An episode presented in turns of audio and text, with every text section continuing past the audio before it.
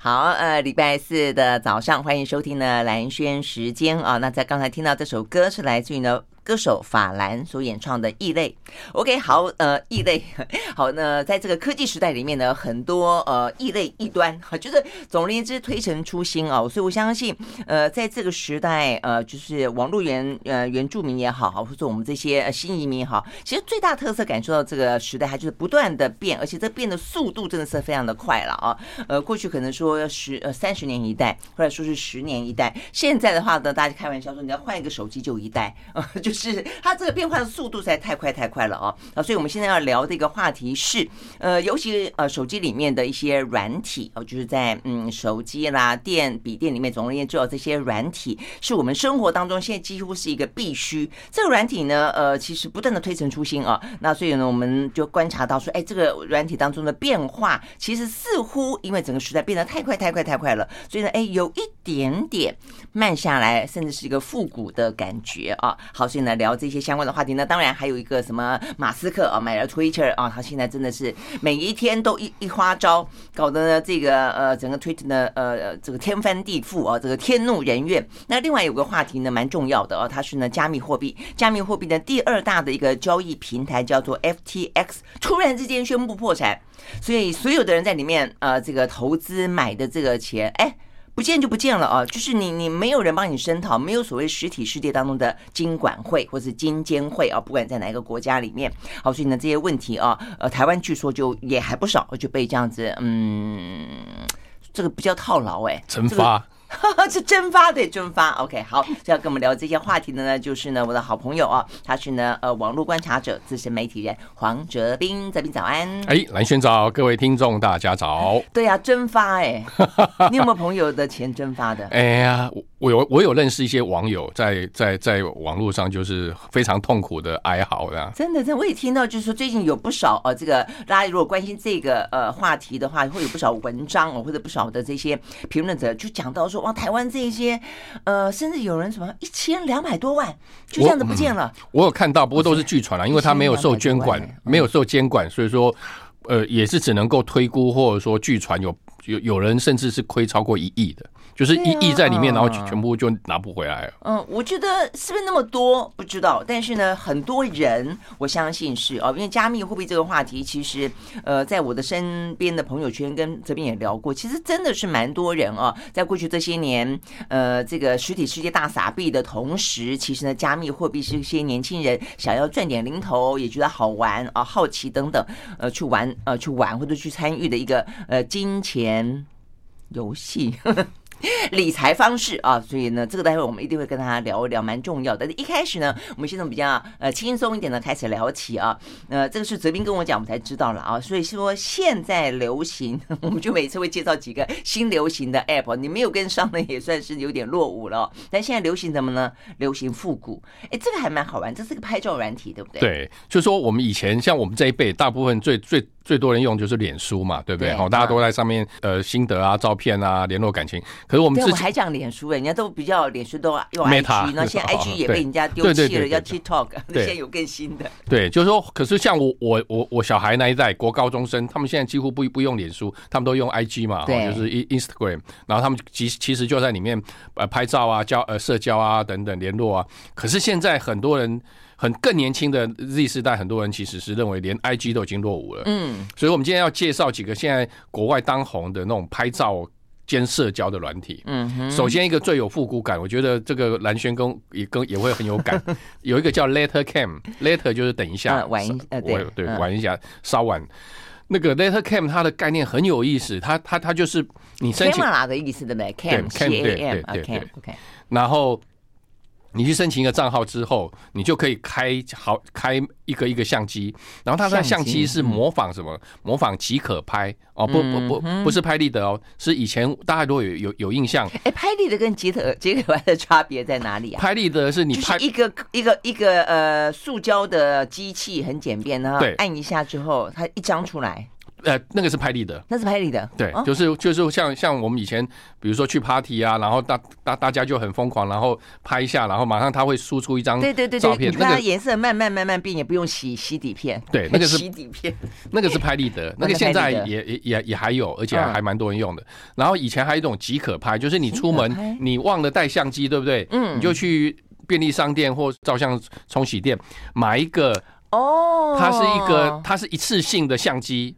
外观看起来好像是某一个品牌，就是出底片啊，富士对不对？对对对，OK。然后它里面就是有一卷底片，哦，OK。然后那那卷底片，你你呃一呃里面一共二十七张，嗯，那那二十七张你拍完之后，那个相机就不能用，那就要丢掉丢掉，那你就把底片我有点印象拿出来去冲洗，对对对，它就模仿那种。那个那个呃，即可拍，那叫即可拍。Uh huh. 据说现在网络上还买得到，可是很贵。以前一个即可拍 大概一百多块，现在网络上随便都要三四百块起跳。Oh, 真的吗？一台，对，物以稀为贵。对，然后呢，呃，就说可是可是他他是让你用手机拍照，可是它模仿以前类比照片的那种质感。它它是有点粗粒 颗粒粗粗的，对，有点颗粒感，而且也只能够拍二十七张。对，就是因为就是那个以前都是二十七张嘛，然后你拍完二十七张之后，让你看吗？他不会马上让你看，就是像即可拍，你要送送洗啊。所以说他你你说复古嘛，我们以前拍完以后，你要拍完那一卷底片，对，才可以送洗嘛。对，那有时候呢，很急的想看，没有拍完就乱拍，对，或者说你就只好浪费了几张底片，对。所以他也是这个样子，他也是这个样子，完全按照这个逻辑。然后呢，他他就比照以前说说你我们以前洗照片正常要两天嘛。以前如果除非你是快洗，快洗的话 要加钱，快洗快快洗要加钱哦。哈，我们好像在讲那种真的什么天葬仪式，真的是 勾扎。好，那那然后呢，你二十七二二十七张拍完之后，他那你你的那个你那个软体里面的这个。哦，相机就不能再用了，然后而且它不会让你马上看照片，它等你等到三天后，好讨厌哦，三天后你才可以看到你拍出来的成果。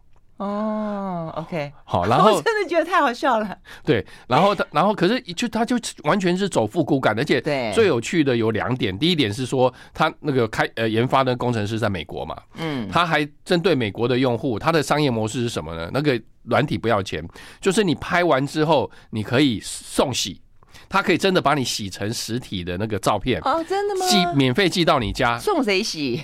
他自己，因为都在他的主机上啊，都都在他的伺服器上，你可能就 send 给他，不用，就是你只要按一个按钮说，说我要送洗，我要对我要送洗，他自自自动就会直接把你那个档案其实对直直接他坦白讲，他就是一样是电那个呃数位电子档嘛，他只是你视觉上感觉上好像是。呃，底片，可事实上它就是一个一个的数位档，它把你抓出来之后洗成照片寄给你，而且还不贵。我印象里面好像，呃呃，洗洗二十七张，而且你洗二十七张的话，大概十块钱美金左右。嗯嗯，好像是八九九，呃，八点九九美金之类的。可而且你还可以，他也当录下来了。而且 而且你还可以指定，像就像我们以前。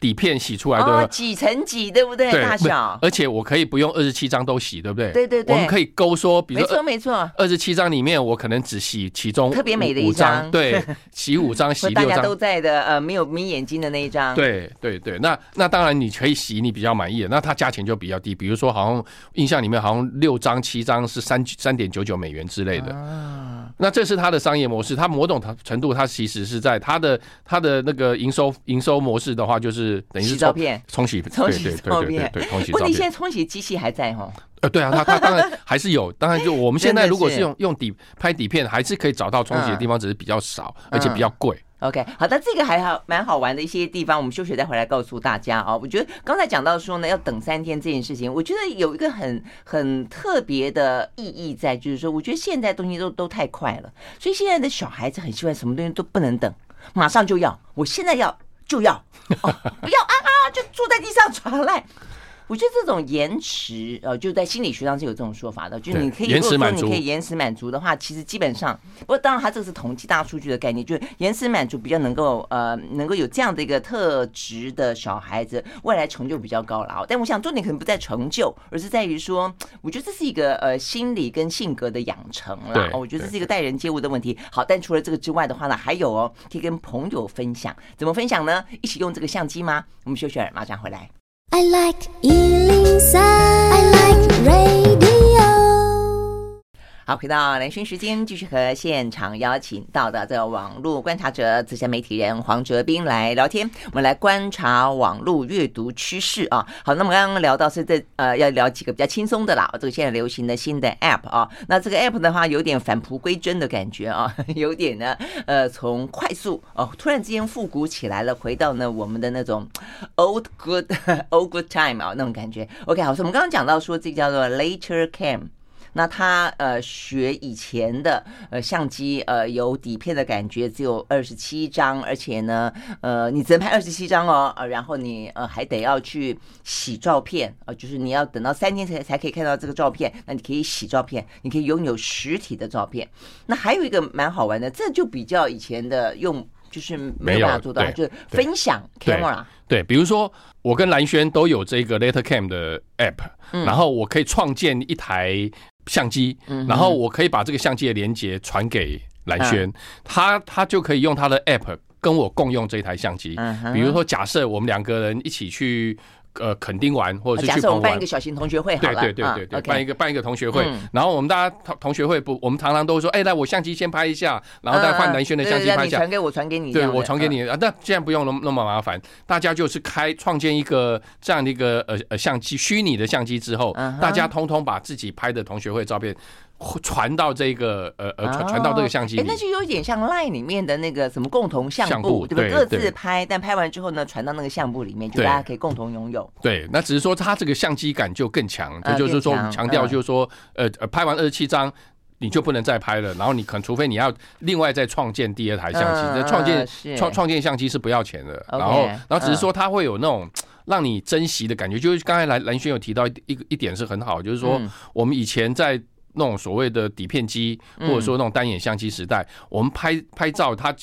呃，基基本上都会先思考，按下快快门之之前都会先思考，就是说那个构图啊，呃光圈啊等等之类的，因为那个拍下去按下快门都有成本的。对啊，对啊，对，因为底片也要钱，然后洗洗底片也要钱，等等，对不对？然后，可是现在当然这个创办人他自己讲，他自己讲说，他其实有一点想要回到过去那个时候，让大家更珍惜拍照这件事情。嗯，然后而不是像现在，可能我们大家拿着手机，同样的姿势，同样的 pose，可能是啊。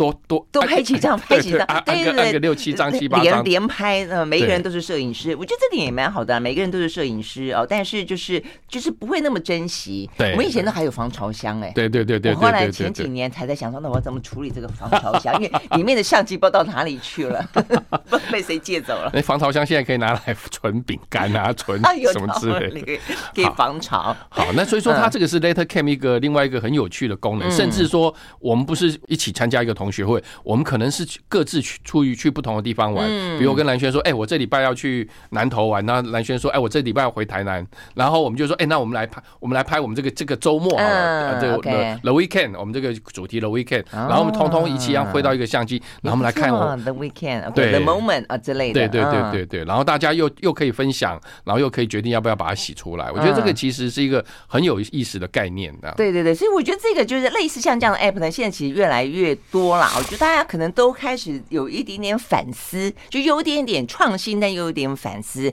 所以一个是我们刚刚讲的这个 Later Cam 是拍照，有另外一个我们上次有聊到一点点 Be Real。对，现在其实最红的其实真的吗？Be Real，但 Be Real 它事实上也是，但它它是一个照相软体而已嘛。它照相软体兼社交，对吧？兼社交嘛，对不对？就是有点像 IG，对。但是它的社交它没有发文，它没有发文，哎。他的照片就跟 IG 一样，你的发文就是一张照片，只是说你下面可以加图说，可以加图说，就它也可以加图说，但是这个呃 Later Cam 不行。哎，Later Cam 它其实它照相，对它主要的功能还是照相，然后它的社交功能是在于分享。哦，那你那那你也可以看别人拍拍拍什么照片，对啊，就共同相簿的概念很棒。对，比如有这个也，所以现在真的还是最红的是他。现在应该说，在美国的年轻世代，其实大家最风靡的是 BeReal，他他其实更是直接对 IG 的一个反思。嗯嗯，怎么说？嗯，就是说有。我们大家习惯用 IG，就会就会觉得说，哎呀，我们去去哪一个完美咖啡厅啊？啊，是，完美咖啡厅，因为 IG 的照片就一定要很美，然后完美墙，嗯，然后加滤镜，哦，然后或者说大家几个人拍的很给拍，好像拍的那个唱片封面，或者说那种那个那个杂志封面的感觉，嗯，然后就每一个人都是完美。哈，对，然后可是就是摆拍啦，摆拍还有修图，嗯、所以说为什么它叫做 be real？嗯，be real 就是它，你就你要做真实，呈现出你真实的自己，而不是 IG 里面的自己。是，所以说它有两大方，它有两大那个特点，让你 be real。就第一个，它没有滤镜，嗯哼，它也没有，它也呃不让你修图，你就按按下快门，你就马上要上传，嗯哼。第二个就是它限时，就是你申请一个账号之后，它每天会。不定呃，他呃呃不定时有点像突击检查。对，我觉得这个好刺激哦。忽然发一个讯息说，从现在开始两分钟内，你你要你可以拍照。嗯。你一天只有这个机会。对，只拍一张。所以说，不管你是在家里面，可能蓬头垢面，刚刚刚起床，或者搞不好你正在刷牙，或搞搞不好你你你正在跟跟小孩吵架之类的，你要你你唯一可以决定的是说你要不要拍。嗯。然后，而且还有另外一个特点，就是说，BeReal 它的特色是它它同时会拍。那个什么正面跟背面的照片，嗯，对，那他会把它合成一张，就是他会他呃一个大图是说你现在正在哪个场景，你看到就是用你的相机背面。对，比方说我现在拿我的手机拍的话，我的正面就是黄泽斌，对，所以呢主景就是黄泽斌，对，那里面就会有一张小头，小头就因为是他反拍我，对，就像我们自拍，对，然后他就把它嵌在这个大图里面，所以里面就有一个小我跟一个我看到的这个世界，世界，然后你的朋友，然后上传之后，你的朋友就会知道说，哦，你现在正在做。什么跟谁在一起，然后还有同时那个小头就证明说你你人是在现场，很 real，啊，对，这样子，对啊，对啊，OK，这个还蛮好玩的哈，但是两分钟我觉得有点太刺激了一点，而且还不定时哎，好，我们休息了再回到现场。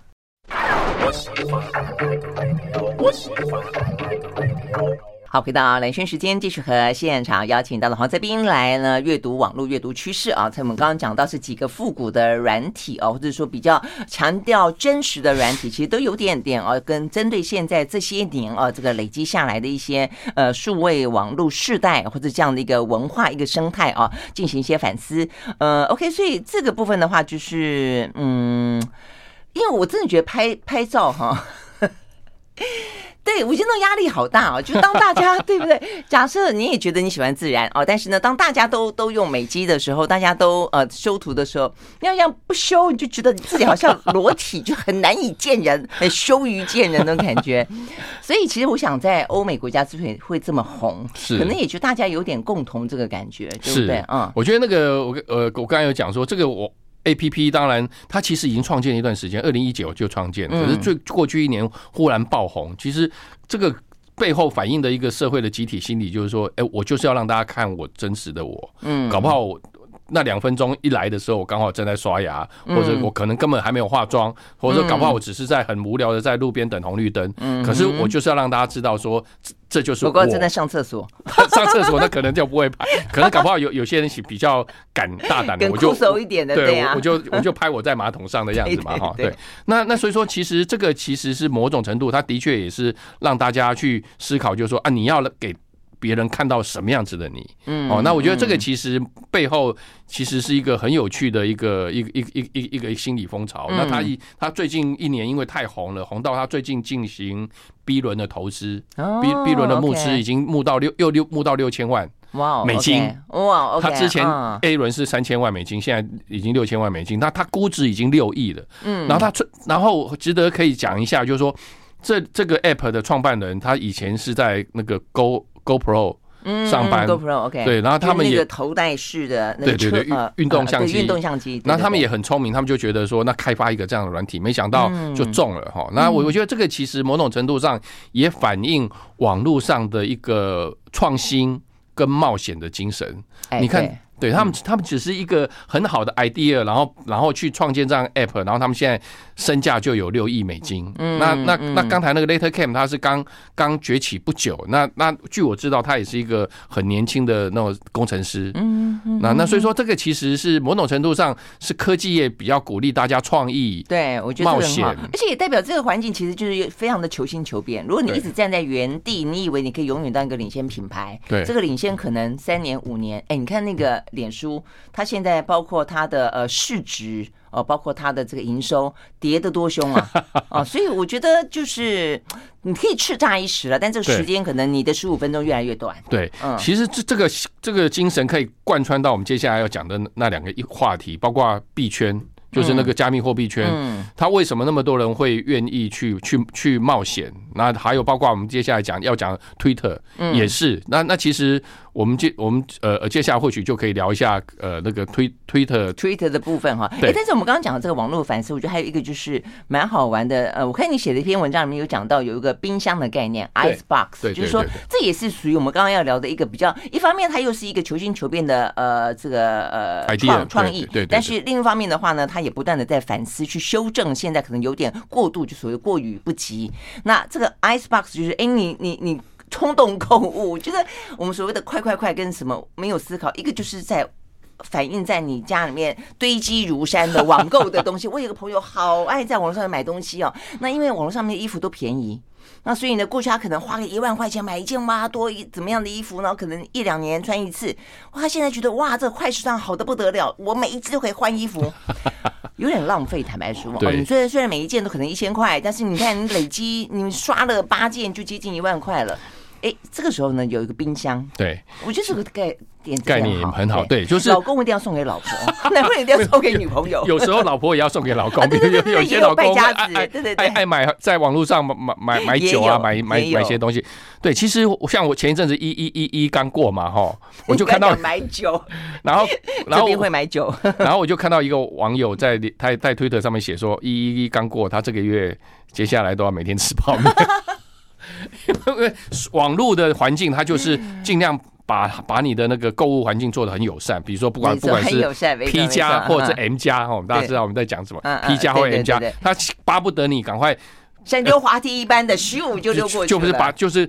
加入购物车，加入购物车，加入购物车，然后结账，然后他就直接，对对对，那个直直接东西就送来你家。所以说，国外他们也有有人因为这样子，他去反思，他就创呃设设立一个叫做冰箱，嗯，Icebox，他就是说你下载这个外挂城市之后，从此之后，你不管是打开 Amazon，或打在台湾打开 P 加或 M 加，或打开那个呃呃呃博博博博博博博博博哈。某博。啊某博哈。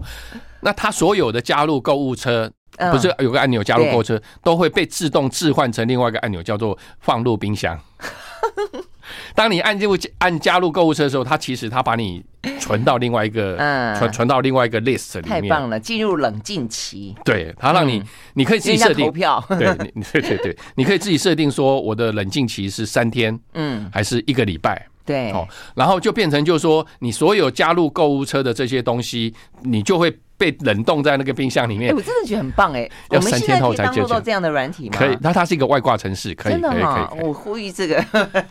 亲爱的听众朋友们，是不是要考虑一下登录下来？对，万一你常常也是那种因为在网络上购物太多，月底要吃泡面的，你可以去去去下载这个 i。对，那如果说因此而省下来，省的省的，突然之间出现一桶金，不要忘了我跟黄哲斌，可以请我们吃顿好吃的。对对对对，或者是或或者对，那所以说像这类似的概念就很棒。其实我觉得这个其实。我觉得人的创意，就是说人在使用网络，可是有人有时候会被网络制约。对，就刚才讲到的，不管是呃拍照摆拍啊，或者说那个购物狂啊，可是呢，相对来讲，也有人会因为这样推出一些服务，说你要不要？不然的话，这样好了哈。那那那某种程度上，它会把你从快科技拉回来一点点，进入到一个慢科技的一个一一一一个情境里面。嗯嗯嗯，或者至少会让你呢呃可以比较冷静的有有一点点的思考，不要被哦这个网络后面一大堆哦专门要掏你口袋钱的这一群人，或者那个诱惑，那个 对不对？各各式各样的诱惑，对，包括呢呃没有任何等待思考的时间。OK，好，所以呢这些话题哦都是呢现在正在流行，也正在创新，也正在。反思的部分，那么休息回来要要聊另外两大话题，一个就是 Twitter 的马斯克，另外一个的话呢，加密货币圈啊，这个第二大大破产，为什么？休息了马上回来。I like 103, I like radio。好，回到兰萱时间，继续和我的好朋友黄泽斌来聊天啊。我们要阅读网络，阅读趋势啊。那这一段一开始呢，我们要来做一个英语教学，要学一个新的名词。哎，我真的不晓得这个字，Mastodon。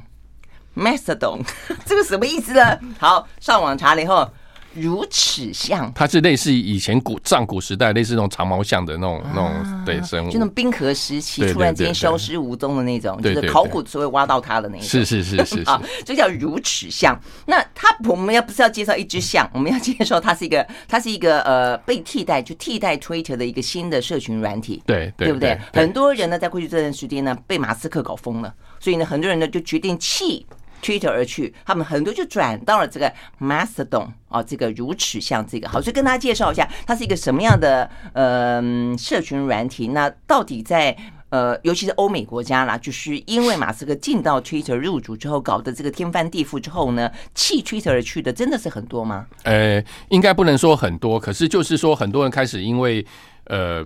不信任马斯克，因为他他或许他做电动车有有他的独到之处，那他贡在方这方面贡献很大。可是某种另头另外一方面，他又是一个又又是一个自恋狂，又是一个自大。那呃所以说他大家就很担心推特未来会怎样。那有些人是的确是因为讨厌他就跑掉了。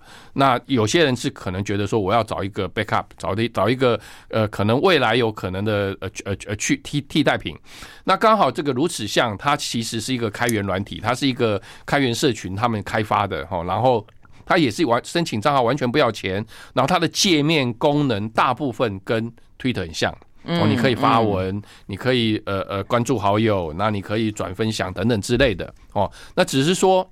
呃，只是说它有一个很大的特色是说，它是因为它是开源软体，而且它是分散式主机，就是说它为了要实践社群软体的呃社群网站的去中心化，所以这个开源社群他们就是他们只是写写出一套这样的程式，任何人都能当站长。你可以想象，就是说你自己有稍微有一些科技能力，你有你你有一些你有一台或有几台不错的伺服器，你就可以用这个软体去架一个如此像的一个一一一个一个分站。那比如说我，对，比如说我我我我可以，是不是有点像是呃 PTT？呃，它不是有很多分的小、呃呃、PTT 它的主机，它毕毕竟可能也还是集中的，在台大。对对对，那可是他他的意思是说，每一个人他可以设分站，然后你的分站你可以接受别人申请账号。嗯，比如说像 G 零 V 台在台湾的 G 零 V，嗯，他他们就有一个分站。所以说，如果你想要申请在台湾，你想要申申请如此像，有一个很好的选择就是去申请 G 零 V 它主机的账号。可是不同主机不同分站之间，他们的账号是可以互通的。哦，他们一样可以互。相交流，然后也也是一样，可以互相去留言，互相去分享。哎，那它这个意义到底在哪里？它的意义是说，就不会再像在脸书跟 Twitter 一样被一个大老板垄断。比如说像 Twitter。Twitter 他因为拿我们的资料，拿我们留下的网络足迹去做他的生意，是这个概念吗？对，或者是说，或者是说，他爱封锁你就封锁你，他爱把把爱把你的账号取消就把你的账号取消。那甚至像说，那川普最喜欢了，对，就你不能够封锁我，哈，我去其他的这个。有川川川普后来他自己也成立一个社群网站，然后就是比就是说也不会因为就是说像 Twitter。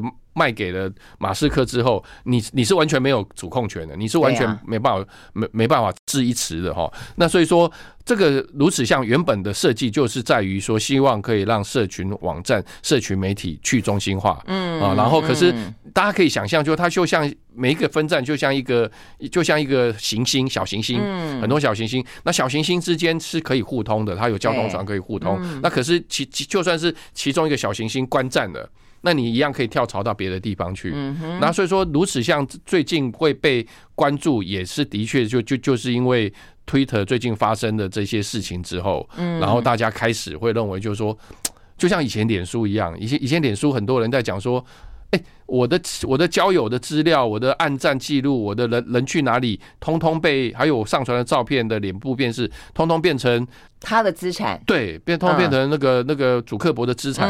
那有没有什么方法是可以避免这样子的？或者或者说他他想要做用什么追踪技术，想要更改演算法，你是完全没有办法那个改变的哈。那所以说，先如此像他的这样的一个概念，其实就是让每个人都可以上站当当站主，然后你也可以去你信任的站主那边，等于是有一点是投靠他那里，那变成他变就是你的账号就会在这个这个这个呃分站里面，可是你又。可以跟整个所有如此像的大社群一起沟通，对哦，这样子，OK，所以这个真的还蛮好玩，因为我记得我们以前会聊到类似这样的概念的时候，比较会想到的是，呃，什么溯源啦，呃，什么金钱啦，啊，区块链的时候会会那么的在乎，但是我们也曾经讲过，那属于自己的一些留下来的，未必是钱到这么的呃有物质价值感，但它也是我们自己的智慧财产嘛，对不对？而且你就第一个是隐私问题，第二个你也不希望被他们拿去这样子呃赚他的钱，然后呢，呃，一副就成为一个。呃，坚不可摧的帝国，然后开始横行无阻，像是马斯克，就很显然的是一个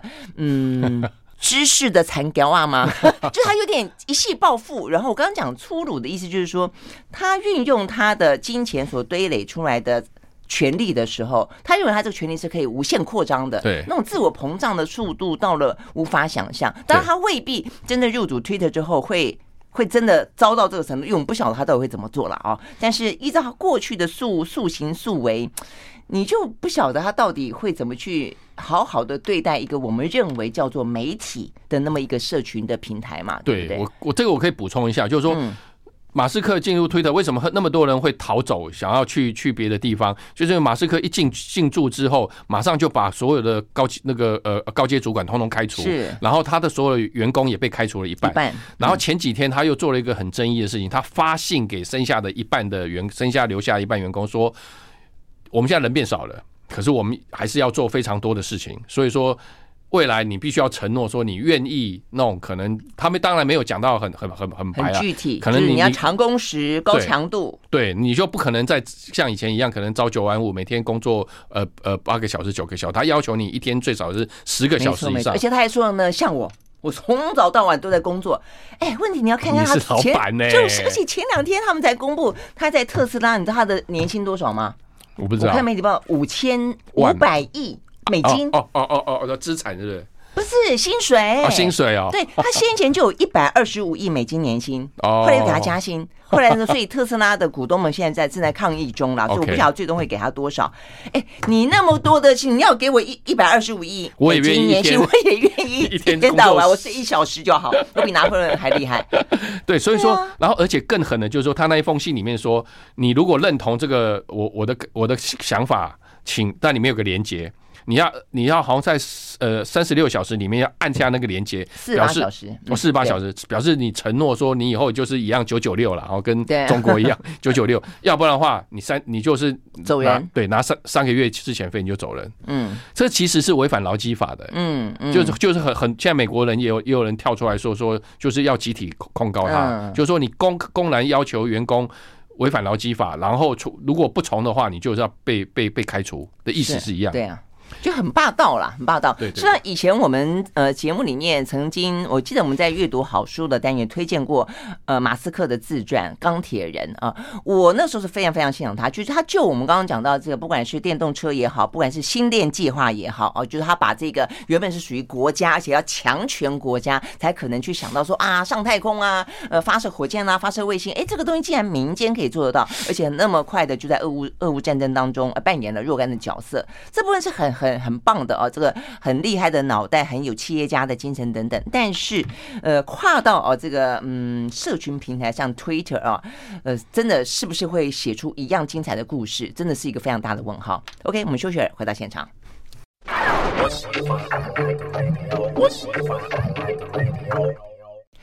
好，回到蓝轩时间，继续和现场邀请到了黄泽斌来聊天啊，阅读网络阅读趋势啊。那这个新的趋势呢，我要我觉得我们一样这一段呢也是毕野证明湖，一开始要先讲介绍一个，这是一个呃缩写啊，它叫做 FTX 啊。什么叫 FTX？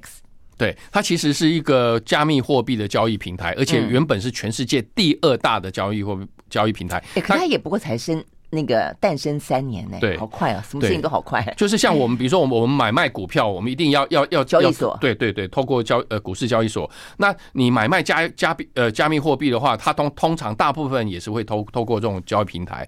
那最大的是币安嘛，哈。对。然后他创办人是一个中国人赵长鹏。然后第二大就是这个 F FTX。那原本他他呃原本大大家是认为就是说是是是很信任这个创办人。那个创办人他也是被认为也是很年轻，三十岁而已。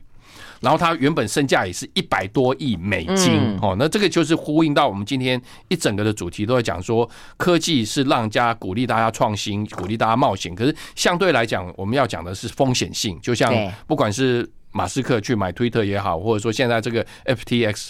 就是说他一他给人家的呃，我这个创办人就是三十几岁 Sam，他原本给人家给人家的那个人设哦，人家讲的人设就是一个乐呃呃急公好义啊，然后非常的重视呃呃社会公益啊，啊对对对，还会捐钱啊，没错没错，哪里好像有什么呃小公司有创意的呃这个小的呃这个需要资金，他就会开始啊投钱进去，对不对？然后也因为他的形象很正面，然后都一副那种大侠罗宾汉的那个，所以很多人就会愿意去把他。把他的那个那个加密货币存放在里面，对，放在里面交易。然后没想到，就是忽然之间发现所发生所谓的流动性危机，就是发现就是说他的他的那个那个就是所有的的用户存在那边的几百亿，可是他可是他剩下资产可能是是没有办法兑现的。嗯，那大家都知道，就像银行一样，如果银行告告诉你说说啊，银行没钱了，那你的存很很多人第一个反应就是会想把存款赶快领出来，挤兑。对对对，挤兑，然后后来发现，因呃呃，因为传出这个危机之后，他几一天之内被挤兑了，好像七八亿的美金，就他就停止停止提领了。那那那后来很快的他就宣布破产，然后然后发现他的那个交易平台里面有八十最少最少目前查知道最少就有八十亿美金的缺口。嗯，那哎，这个缺口怎么诞生的啊？我补充一下，刚才泽明讲到说，他突然之间出现一个流动性的危机。他其实出现这个危机的原因，是因为有几篇报道，这报道都是那种非常权威性的媒体的报道，比方什么《华尔街日报》啦，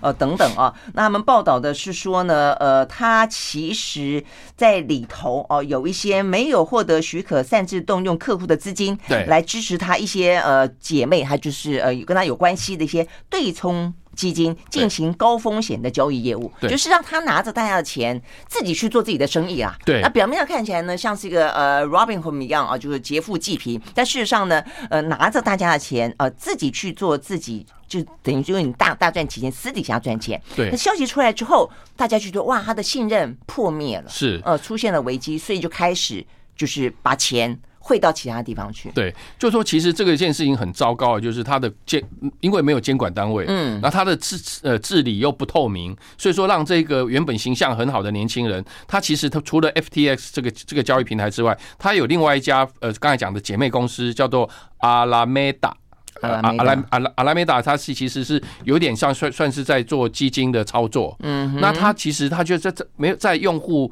没有许可情况，他他自己的说法是说。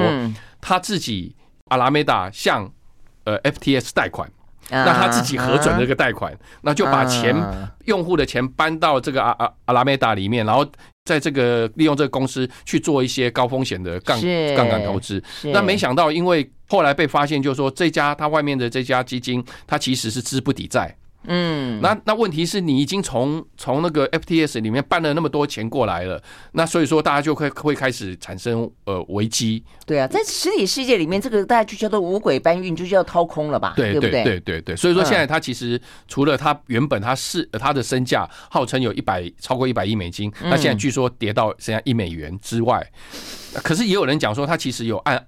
暗暗藏了一些东西，我觉得是哎啊，对不对？尤其是他在透过他那个姐妹的对冲基金赚到的钱，是不知道多少了。是，可是就我觉得他其实某种程度上也像是一种庞氏骗局啊。那那那目前他现在可能也非常可能会呃面临所谓的司法调查。